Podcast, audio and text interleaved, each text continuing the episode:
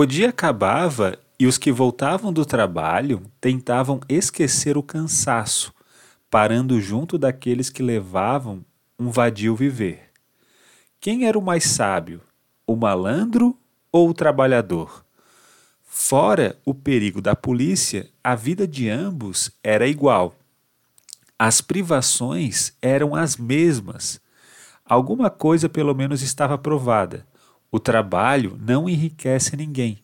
A malandragem barata de morro também não.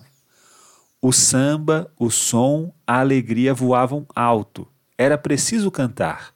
Abriam a boca tão escancaradamente que se viam as falhas de dentes e os já apodrecidos.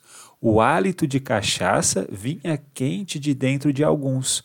Havia risos e sorrisos bonitos ali não eram dentaduras alvas, certas e limpas que enfeitavam o riso. O sorriso riso era bonito porque vinha lá de dentro, vinha da inocência, da ilusão de estar sendo feliz. Todos acreditavam que estavam sendo felizes. So Ladislau, de dentro do balcão, observava a cena. Quem passasse por ali, quem desconhecesse o local, pensaria que era a primeira vez que tudo estava acontecendo, tal o interesse de todos. O som do pandeiro, da cuíca, do atabaque, das vozes saíam de dentro de todos. Era uma cena bonita e triste. Talvez só bonita. Triste aos olhos de Maria Nova, que divagava em um pensamento longínquo e próximo ao mesmo tempo. Duas ideias, duas realidades, imagem coladas machucavam-lhe o peito, senzala favela. Nessa época, ela iniciava seus estudos de ginásio, lera e aprendera também o que era Casa Grande. Sentiu vontade de falar à professora. Queria citar como exemplo de Casa Grande o bairro nobre vizinho e, como senzala, a favela onde morava. E abriu a boca, olhou a turma e a professora. Procurou mais alguém que pudesse sustentar a ideia.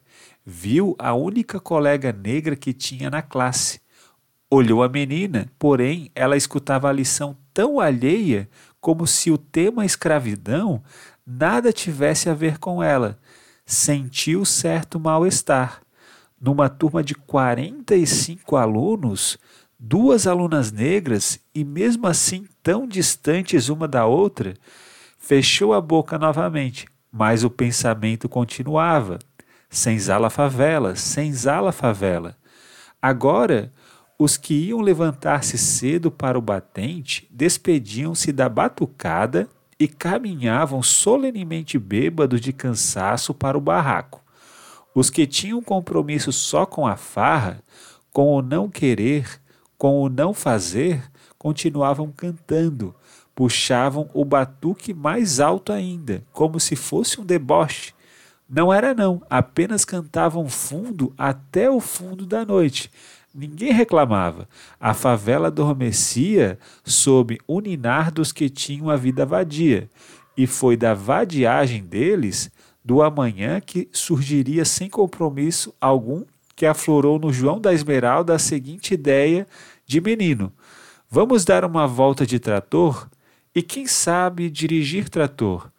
E era preciso saber? Ele tinha ficado o dia todo observando, era só puxar aqui e ali e o bicho corria pesadão, lento. Assim se foi o pequeno bando de homens vadios meninos. Estavam tão felizes, iam brincar de carrinho no carrinho, prazer que não tiveram na infância rindo, gritando, pulando, tomaram lugar nos tratores. João da Esmeralda e Zé da Binha num, Neco Palito e Tonho da Cuíca noutro. A lua iluminava o rosto de cada um. Homens feitos, machucados e machucadores da vida ganhavam a expressão terna de criança em sonho. Os tratores obedeciam à ordem, ao mando de ir, ir, ir Estavam bêbados de alegria, tontos de cachaça, estavam indo, indo e indo. Como voltar e para que voltar? E no momento breve, breve e fugaz como é a alegria, um estrondo